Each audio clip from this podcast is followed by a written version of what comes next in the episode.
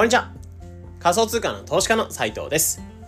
このチャンネルでは、聞くだけでわかる仮想通貨ってのコンセプトに、普段仮想通貨の投資と SNS 発信をする中で得られたノウハウだったりとか気づき、えそういったものをシェア、共有しているようなチャンネルになってます。今日は6月の13日火曜日ですね。皆さんいかがお過ごしでしょうか？もう今日は都内とかは29度とかまで、え30度近くまで上がるらしいので、本当に暑くなる。えー、連日めちゃめちゃ、なんだろう、雨が普通に降っていて、なんか結構どんよりした空気でムシムシしてはいたんですけど、今日は本当に本格的に暑くなるそうなので、えー、急な本当に温度変化というか、まあ、体調変化っていうのをお気をつけてお過ごしくださいってところですね。うん。で、今日は何のテーマかなってところで話していこうかなってところで、え、タイトルが、こんな状況でも仮想通貨を買い続けていますってところで、まあ、シンプルに結構今仮想通貨って正直落ち込んでたりするんですけど、え、そんな中でも僕自身結構仮想通貨ってのを買い続けてるんだよってところ、うん。じゃあなぜこんな今落ち込んでるような状況、まあ結構冬というか、まあかなり厳しいような状況に見えても仮想通貨を買い続けてるのか、みたいなところの理由話していこうかなと思ってます。で、先にちょっとあの、お知らせというか、うん、あの、昨日冒頭で話した内容で腰がめちゃめちゃ痛いというか、腰痛が本当に悩まされてますって話だったんですけど、昨日筋トレとか特にせず、一日過ごして、まあ割とその座るっていうのをやめて、えー、一日結構立ちながら作業とかいろいろしてたんですけど、まあちょっと良くなりましたね。うん。で、今日の朝起きて、あの、さすがにいつもやってるバービージャンプ筋トレやってるんですけど、えー、その時ちょっと腰が痛いので、さすがにきついなと思って、えー、まあ、な自分の肺活量とか上げる、えー、心拍数とか上げるためのそのもも上げとかそっちの運動とかはできるようになったので、うん、良かったんですけど、まあ、早くちょっと腰がなんかまだ違和感あって、ちょっと痛いなーって感じなので、ここ数日、ここ1週間ぐらいは多分痛くて違和感があるんかなと思うんですけど、えー、まあ、ゆっくりとゆっくりと直していこうかなっていうふうに思いますね。うん。なので体の変化とか あとは体調変化とか、えー、そこら辺とかお気をつけてお過ごしくださいってところですね。うん。で、早速そしたら今日は本題入っていこうかなと思うんですけど、えー、今日はこんな状況でも仮想通貨買い続けてますっていうテーマで、まあ、シンプルに仮想通貨ってものが、まあ、結構市況とか、まあ、かなりぐるぐるぐるぐる変わるような感じで、改めて自分が仮想通貨ってものをなんで買ったのかみたいなところを考えていく、まあ、一つきっかけを作れればなってところで、まあ、今回は、まあ今、バイナンスとか、まあコインベース系とかでかなり市況ってのは落ち込んでいて仮想通貨っての結構厳しいような状況になってきてはいるんですけど、えー、こういった状況であっても仮想通貨ってのを買い続けてる、えー、そういう状況ではあって、うん。じゃあなんでその状況であっても、こんなひどい状況であっても仮想通貨を買い続けてるのか、みたいなところを話していこうかなと思います。うん。じゃあまあ今回としては、その仮想通貨を買い続けてますってところなんですけど、なんでなのかみたいなところで、え考えたところとして、3つ主に理由があるかなっていうふうに思いました。なので、えー、今回その3つを話してた上で、じゃあなんでその3つの理由なのかみたいなところを話していきながら、えー、仮想通貨ってものをなぜ今持ってるのかみたいなところの価値観のすり合わせというか、うん、まあそれぞれ仮想通貨をなぜ持ってるかみたいなところを考えるきっかけにしていただければと思います。うんじゃあまず3つ何なのかっていうところで言うと、1つ目っていうのが、まあ、そこまで悲壮感っていうのを市場に流れてないなっていう、まあ、感覚的なところがあるっていうところ。で、二つ目っていうのが、えー、仮想通貨を買ってる理由っていうのはそもそもその落ちても上がっても変わってないよってところ。で、三つ目としては、むしろ今の状況っていうのがお買い得っていうふうに感じてしまってるってところ。この三つの理由っていうのがあるかなというふうに思うので、一つずつ深掘りしていきます。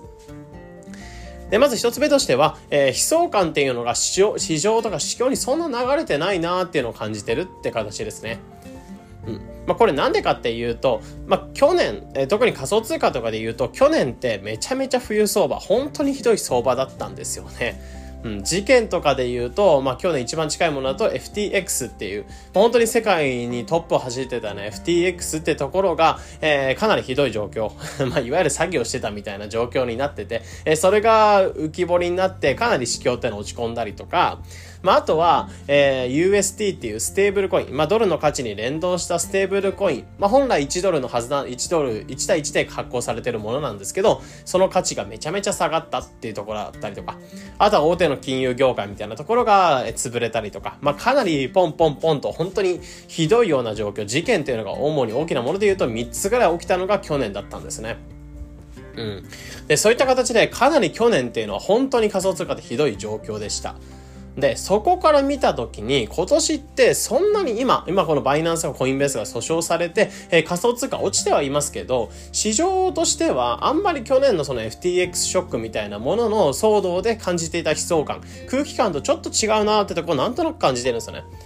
まあ、これはぶっちゃけ本当に肌感覚的な感じ、えー、その場所にずっと生息してないとちょっと、えー、感じる部分が、まあ、ないというか、その、なんなんですかね、空気というか、匂いみたいなものが、えー、感じ取れる方は、方、まあ、いらっしゃるかなと思うんですけど、うん、なんか、そんなに感じなくないですか？悲壮感みたいなもの。うん。まあ多分仮想通貨とかちょっと長く去年とか触られてた方とかは特にそうなんですけど、なんかそこから比べると今年ってそんなに悲壮感感じないんですよね。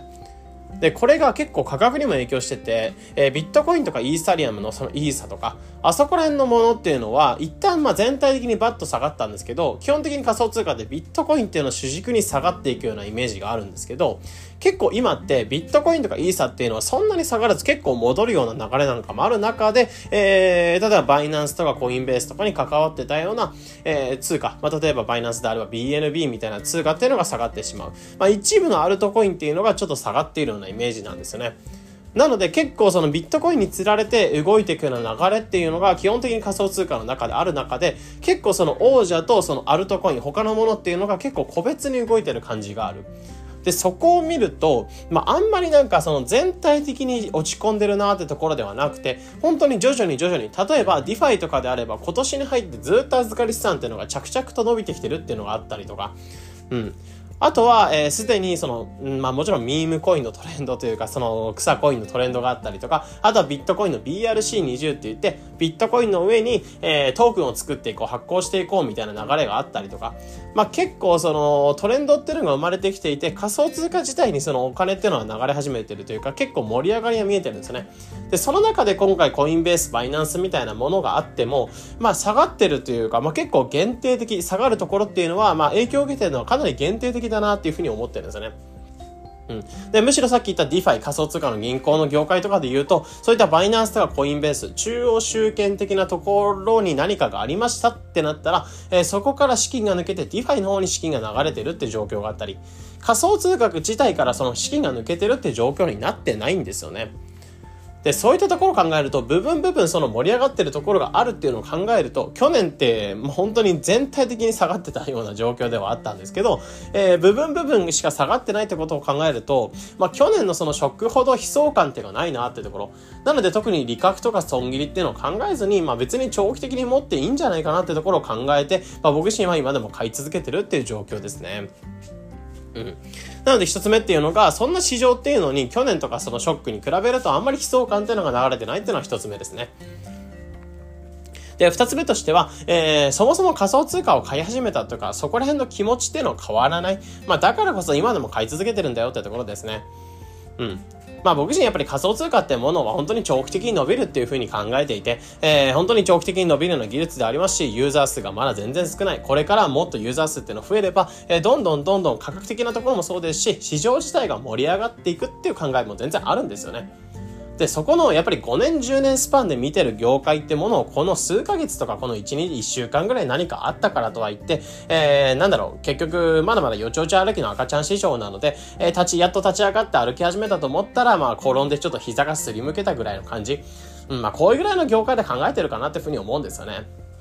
うん。で、もちろん、あの、例えば成熟した業界、ある程度成長してきてるような業界、成長しきったような業界であれば、そこのトップとかが何か、えー、法的につつかれたりしたら、まあ、かなり業界にとっては大ダメージだと思うんですね。まあ、例えば、コインベースとバイナンスみたいなところの位置づけで言うと、日本で自動車業界でいうトヨタとかホンダみたいなところが国土交通省、例えば SEC みたいなところに、えー、つつかれたみたいな状況だったら、まあ、多分もちろん業界のトップを走ってるような場所、位置づけとしてはコインベース、バイナンスがホンダ、トヨタみたいな感じ。で、SEC っていうのが今回訴訟したような相手っていうのが、えー、まあ、国土交通省みたいな感じ。って形で、えー、規模感としてはそんな感じなんですけど、やっぱり成熟してる自動車業界の中でそういった事件が起きたら、まあ、結構大人が転んで擦り傷めちゃめちゃ大胆に擦り傷したみたいな状況で、うん、普段には起きないようなことなので、かなり大ダメージでは市場に流れると思うんですよね。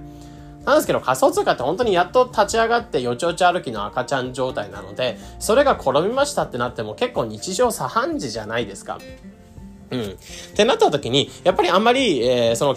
な市場に対してこの1週間ぐらいで擦り傷が起きた結局また治りよねぐらいの感覚でやっぱ5年10年で見た時にもっと大きい大人に育っていくっていうところを見た時に、今の市場っていうのは別に、仮想通貨に対しての気持ちやっぱ長期的に伸びていくっていう気持ちは本当に僕自身結構変わってないので、だからこそ別にここの長期的なところまあ今短期的にお金は例えば資産とかが減ってたとしても長期的に伸びていくようなところを信じながら持っていくみたいな買っていくみたいなイメージですね。うん。なのでそこまで気持ちは変わってないよってところが二つ目の理由になってます。で、三つ目としては、むしろ今この状況で仮想通貨が下がりましたってなったら、高くな、ただか高く感じていた商品っていうのがめちゃめちゃ安く買える、えー、お買い得っていう風にむしろ感じてしまってるってのが一つ目、もう三つ目としてありますかね。うん。まあこれ例えばで考えてほしいんですけど、あの自分が欲しかった商品っていうのがめちゃめちゃ値値下げしましたよってなったら普通に欲しいじゃないですか。えー、状況とかもなく。うん、例えば、うん、アップルの、まあ、今、アップルグラスみたいな感じで、えー、アップルビジョンプロか、みたいな感じで AR グラスっていうのは50万円で売られますっていう形。うん、あの、僕自身めっちゃ興味あるなと思うんですけど、ぶっちゃけ高いんですよね。高くて買えねえなってところはあるんですけど、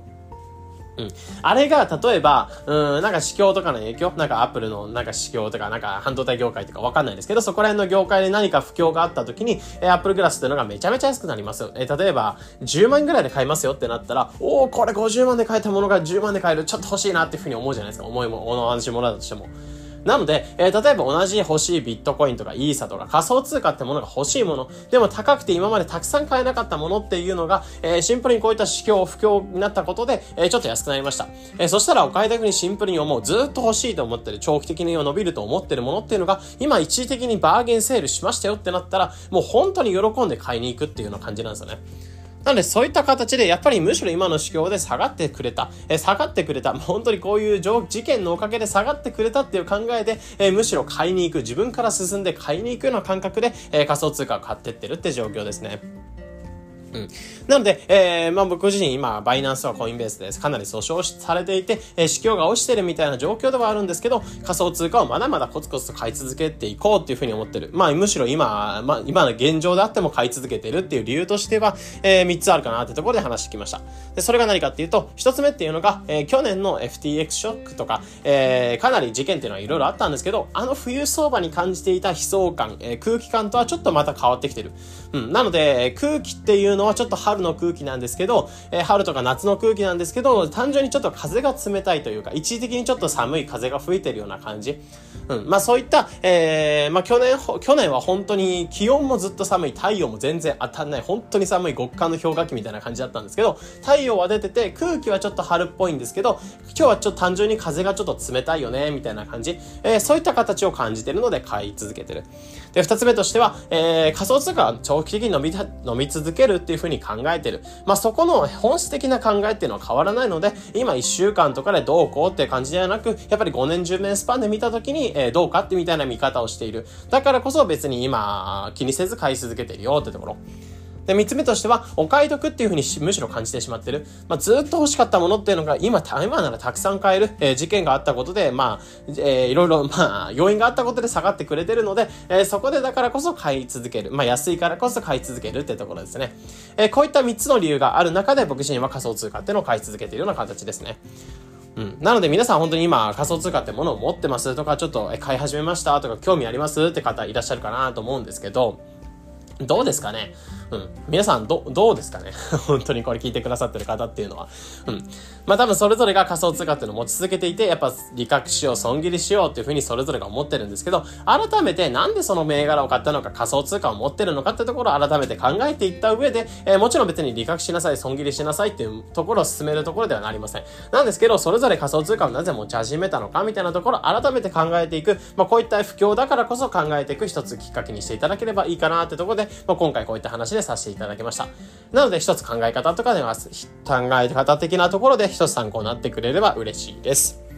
えー、このような形で、このチャンネルでは仮想通貨の投資と発信について、できるだけ分かりやすくお伝えしています。日々の情報収集やトレードにお役立てください。というころで、本日の配信これで以上になります。良い一日を。